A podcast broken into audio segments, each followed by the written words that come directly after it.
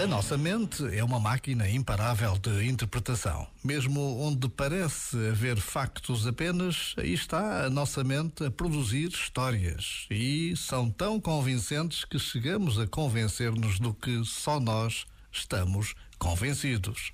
Daí que precisemos de ter muito cuidado. O que vemos não é a realidade, é uma projeção muito nossa prenha de vieses cognitivos. É a nossa percepção.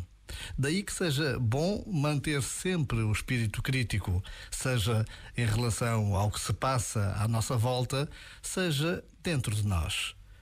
Já agora, vale a pena pensar nisto. Este momento está disponível em podcast no site e na app.